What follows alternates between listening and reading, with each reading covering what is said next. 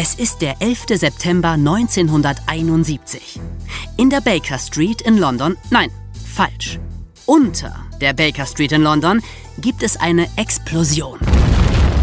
Eine Bande von Einbrechern hat von einem leerstehenden Laden aus einen zwölf Meter langen Tunnel gegraben, der unter der Filiale der Lloyds Bank endet, einer der am besten gesicherten Banken in England. Die Räuber sprengen nun von unten ein Loch in den Boden des Tresorraums, klettern hinein und beginnen damit die Schließfächer auszuräumen, in denen Millionen Werte liegen. Es ist Freitagabend. Die Bank öffnet erst wieder am Montagmorgen. Die Räuber haben also das ganze Wochenende Zeit, um reich zu werden. Denken Sie. Aber an das Undenkbare haben Sie nicht gedacht. Auf dem Dach des gegenüberliegenden Hauses steht nämlich Ihr Komplize, der die Straße beobachtet, um Sie zu warnen, falls die Polizei auftauchen sollte. Mit ihm sind Sie über ein Funkgerät in ständigem Kontakt. Und diesen Funkverkehr hört jemand in seinem Radio mit. Robert Rowlands, ein Mann, der ganz in der Nähe wohnt und an diesem Abend eigentlich Radio Luxemburg hören wollte, aber aus Versehen die Frequenz der Funkgeräte einstellt. Er traut seinen Ohren nicht, als er die Räuber von Sprengstoff, einer Bank und großer Beute reden hört. Er ruft sofort die Polizei, die ihn erst für verrückt hält, dann aber schnell merkt, dass da gerade ein Millionenraub im Gange ist. Aber in welcher Bank? Funkwellen haben einen Umkreis von 13 Kilometern. Es kommen insgesamt 750 mögliche Banken in Frage.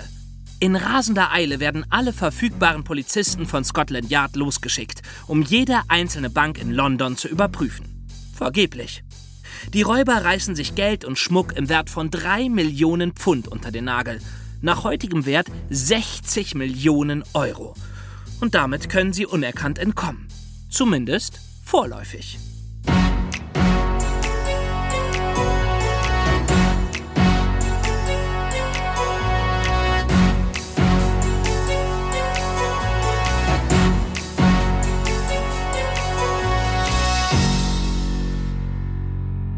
Hallo, hier sind wir wieder mit einem neuen unglaublichen Verbrechen, das man sich so nicht ausdenken kann. Hallo? Hi.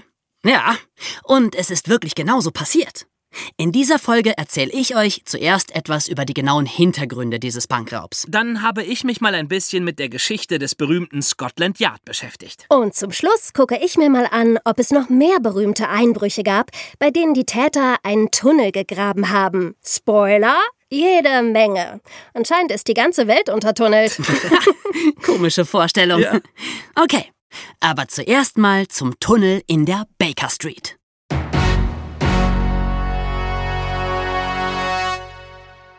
Was waren die Einzelheiten des Verbrechens? Das Superhirn hinter dem Raub, das alles geplant hat, war ein 38-jähriger Fotograf namens Anthony Gavin. Die Idee dazu hatte er tatsächlich, als er eine Sherlock Holmes-Geschichte las mit dem Titel Der Bund der rothaarigen Männer. Darin passiert genau das, was die Täter später in der Realität nachgemacht haben. Mehrere Männer graben einen Tunnel vom Keller eines Ladens bis in den Tresorraum einer angrenzenden Bank. Der einzige Unterschied? In der Geschichte errät Sherlock Holmes den Plan schon im Voraus und erwartet die Räuber dann mit der Polizei, als sie im Tresorraum aus dem Tunnel rausklettern. Das zumindest war in der Realität nicht so. Da konnten die Räuber tatsächlich erst mal entkommen. Gavin fühlte sich sogar so sicher, dass er im Tresorraum einen Spruch an die Wand sprühte. Ob Sherlock Holmes das wohl aufklären kann? Dazu war Sherlock Holmes gar nicht nötig. Ja, aber so weit sind wir noch nicht. Ich frage mich auch, ob Gavin sich nicht sogar ganz bewusst eine Bank ausgesucht hat, die in der Baker Street lag. Denn das ist ja schließlich die Straße, in der Sherlock Holmes gewohnt hat. Mhm. Baker Street 221b. Ganz genau. Da drin ist jetzt übrigens ein Sherlock Holmes Museum, obwohl er ja nie existiert hat. Sehr sehenswert übrigens. Ja.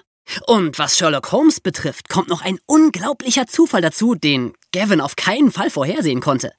Die Wohnung von Robert Rowlands, dem Mann, der den Funkverkehr im Radio mitgehört hat, die Wohnung lag in der Wimpole Street. Und in der Wimpole Street wiederum hatte Arthur Conan Doyle gelebt, der Autor von Sherlock Holmes. Wow, echt? Ja. Das kann doch schon kein Zufall mehr sein. Verbrecherschicksal. Ja. Aber jetzt haben wir genug abgenördet. Zurück zum eigentlichen Verbrechen. Das Besondere daran war auch, dass die Räuber nicht einen großen Tresor mit Bargeld knackten, sondern einen Raum voller privater Schließfächer. Das gibt's nämlich auch in einer Bank. Wenn ich meine Wertsachen nicht zu Hause aufbewahren will, kann ich mir bei einer Bank ein Schließfach mieten und da alles deponieren, was mir wertvoll ist. Denn in einer Bank ist es ja eigentlich besonders sicher. Oder auch nicht. Ja, oder auch nicht. Das heißt, als die Räuber die Schließfächer aufbrachen, fanden sie die unterschiedlichsten Dinge, die die Leute da aufbewahrt hatten. Bargeld, Gold, Edelsteine, Schmuck. Und vielleicht haben sie noch ganz andere Sachen gefunden, aber das weiß man nicht. Warum weiß man das nicht? Ja, wie gesagt, es waren private Schließfächer. Die Leute konnten da reintun, was sie wollten. Und oft auch Dinge, von denen keiner was wissen sollte. Illegale Dinge, keine Ahnung, vielleicht Drogen, Diebesgut, Waffen. Die Räuber haben insgesamt 268 Schließfächer aufgebrochen. Und ganz viele der Eigentümer haben sich geweigert zuzugeben, was sie darin deponiert hatten. Darum gab es auch sofort jede Menge Gerüchte, was da wohl drin gewesen sein könnte. Bis heute glauben manche, die Räuber hätten auch ganz bestimmte Fotos mitgenommen. Mit denen hätte die Schwester der Queen, Prinzessin Margaret, erpresst werden können oder hochrangige Politiker. Wie gesagt, das, das sind alles nur Gerüchte. Aber komisch ist trotzdem, dass die Akten der polizeilichen Ermittlungen bis zum Jahr 2071 unter Verschluss sind. Also 100 Jahre lang. Wow. Also wer weiß, was da wirklich alles geklaut wurde. Ja. Denn einen Großteil der Beute hat man nie wiedergefunden. Obwohl man den Anführer Anthony Gavin und ein paar seiner Komplizen dann doch noch verhaftet hat. Aha. Ja. Nachdem sie alles so clever geplant hatten, so vorsichtig waren, keine Fingerabdrücke hinterlassen haben, hat man sie durch einen ganz blöden Fehler geschnappt. Sie haben ja im Keller eines Ladens angefangen zu graben. Dazu mussten sie den Laden natürlich erstmal mieten.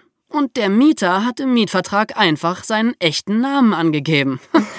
Als der Tunnel entdeckt wurde, kam die Polizei natürlich gleich auf ihn, hat ihn beschattet und gesehen, wie er sich mit anderen Mitgliedern der Bande traf. Und schon hatten sie sie, haben Teile der Beute bei ihnen gefunden und sie wurden zu langen Gefängnisstrafen verurteilt. Am Ende brauchte man also gar nicht Sherlock Holmes, um die Räuber zu schnappen. Nee, dazu war Scotland Yard gut genug. Ja.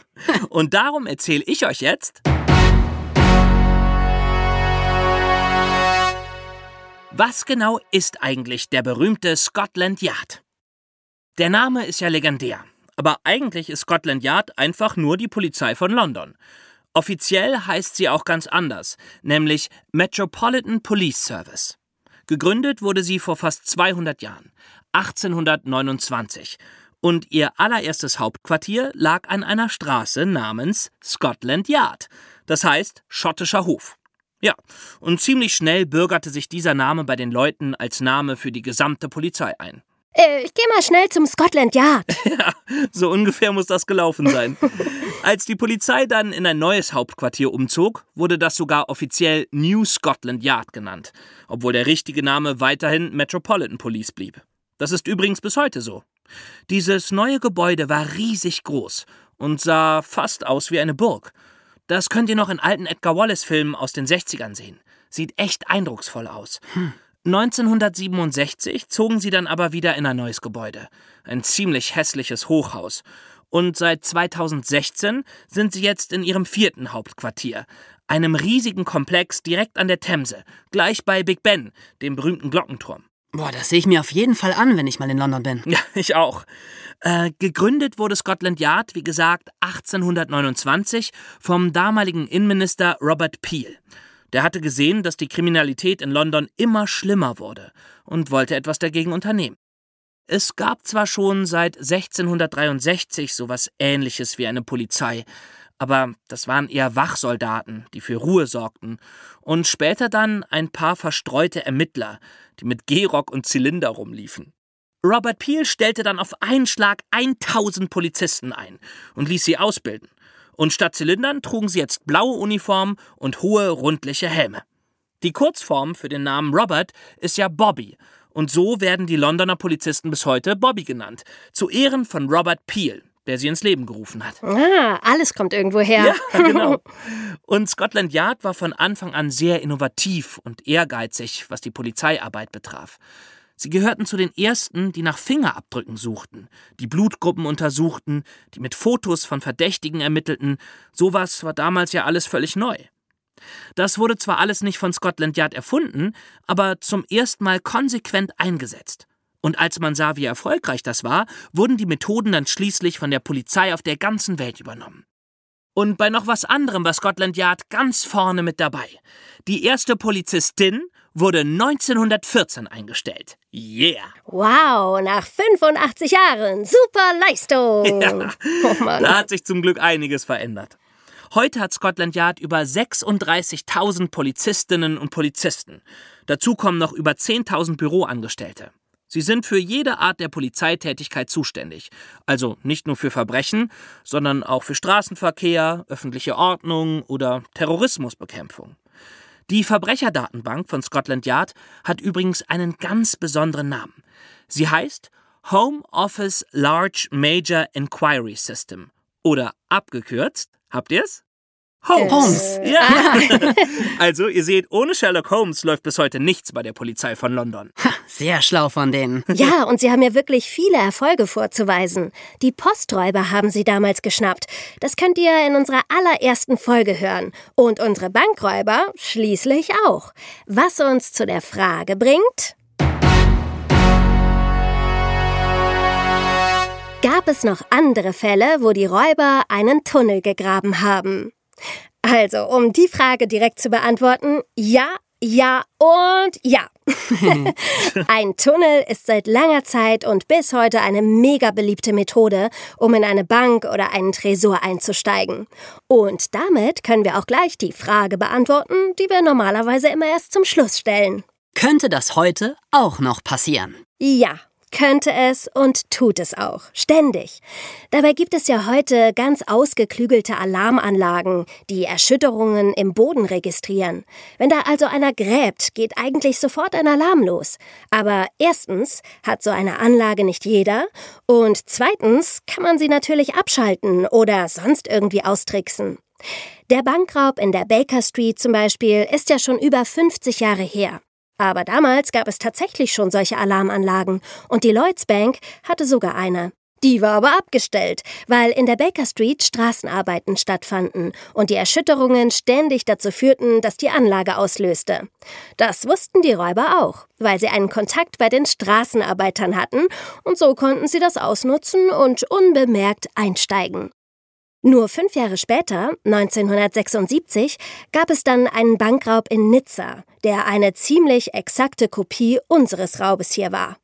Der Anführer der Bande hieß Albert Spaggiari. Zuerst mietete er selber ein Schließfach in der Bank und stellte einen Wecker hinein, der mitten in der Nacht mit lautem Getöse losging. So wollte er überprüfen, ob es eine Alarmanlage gab, die auf Erschütterungen reagierte. Die gab es aber nicht, weil die Bank glaubte, ihr Tresorraum sei einbruchssicher. Tja, das stimmte dann wohl nicht. Überhaupt nicht. Spadari und seine Leute gruben von der Kanalisation aus einen acht Meter langen Tunnel und warteten dann auch auf das Wochenende, genau wie Anthony Gavin.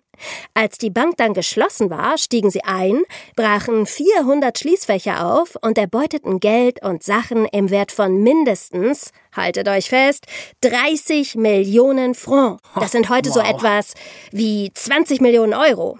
Und genau wie Gavin hinterließen sie einen Spruch an der Wand. Ohne Waffen, ohne Hass und ohne Gewalt. Das war auf jeden Fall netter als der Spruch von Gavin. Ja, und Spajari wurde auch tatsächlich nicht geschnappt. Er konnte bis an sein Lebensende untertauchen. Dann gab es 2010 die sogenannte Termitengang in Paris. Die gruben sich auch in eine Bank, als die gerade wegen Bauarbeiten geschlossen war. Auch hier brachen sie die Schließfächer auf und entkamen mit einer Millionenbeute. Und schon einen Monat später brachen sie auf dieselbe Weise in die nächste Bank ein. Aber da schafften sie es nicht, den Tresor aufzukriegen und mussten mit leeren Händen wieder abhauen. 2013 in Berlin gab es dann das nächste große Ding bei einer Volksbank in Steglitz. Hier war der Tunnel ganze 45 Meter lang. Und das Vorgehen der Einbrecher war wieder mal so, wie wir das schon kennen. Erst mietete ein Unbekannter unter falschem Namen ein Schließfach bei der Bank, um den Tresorraum auszuspionieren. Dann mietete ein weiterer Unbekannter ein paar Häuser weiter vier Tiefgaragenplätze. Die umgab er mit Stellwänden und einem Rolltor, sodass niemand hineinsehen konnte. Und er machte nicht denselben Fehler wie die Baker Street Räuber. Er mietete die Stellplätze nicht unter seinem richtigen Namen. Clever. Von da aus gruben die Täter dann in aller Ruhe ihren Tunnel und kamen genau im Tresorraum raus. Bis heute ist überhaupt nicht klar, wie sie das so genau auf 10 Zentimeter berechnen konnten, bei einem Tunnel von 45 Metern. Naja, GPS? Ja, wahrscheinlich könnte das heute jeder einfach mit seinem Handy. Nee, unter der Erde ist ja kein GPS-Signal. Stimmt auch wieder. Frag mich nicht, ich bin keine Bankräuberin. Ja. Jedenfalls räumten sie in der Volksbank die Schließfächer aus, erbeuteten Werte von 10 Millionen, entkamen unerkannt und wurden bis heute nicht geschnappt. Aber den Eingang zum Tunnel, den kann man heute offiziell besichtigen als Teil des Museums Berliner Unterwelten. Verrückt. Aber das wollen bestimmt viele sehen. Ist ja True Crime. Ja, stimmt. Ja, und so könnte ich noch ewig weitererzählen. Auf der ganzen Welt wurden und werden Tunnels in Banken gegraben. 1995, auch in Berlin, haben die Täter es allerdings mal umgekehrt gemacht. Sie haben erst einen Tunnel in einen normalen Kellerraum der Bank gegraben, nicht in den Tresorraum. Dann sind sie ganz normal durch den Haupteingang in die Bank marschiert, haben ihre Waffen gezogen, Geiseln genommen und die Bankangestellten gezwungen, ihnen den Tresor zu öffnen. Und während die Polizei draußen die Bank umstellt und schließlich gestürmt hat, sind die Räuber still und heimlich durch ihren Tunnel abgehauen. Mit 16 Millionen. Oh, das war echt clever. Ja, das hat sogar die Polizei damals genial genannt. Und zum Abschluss noch der große Raub von Australien.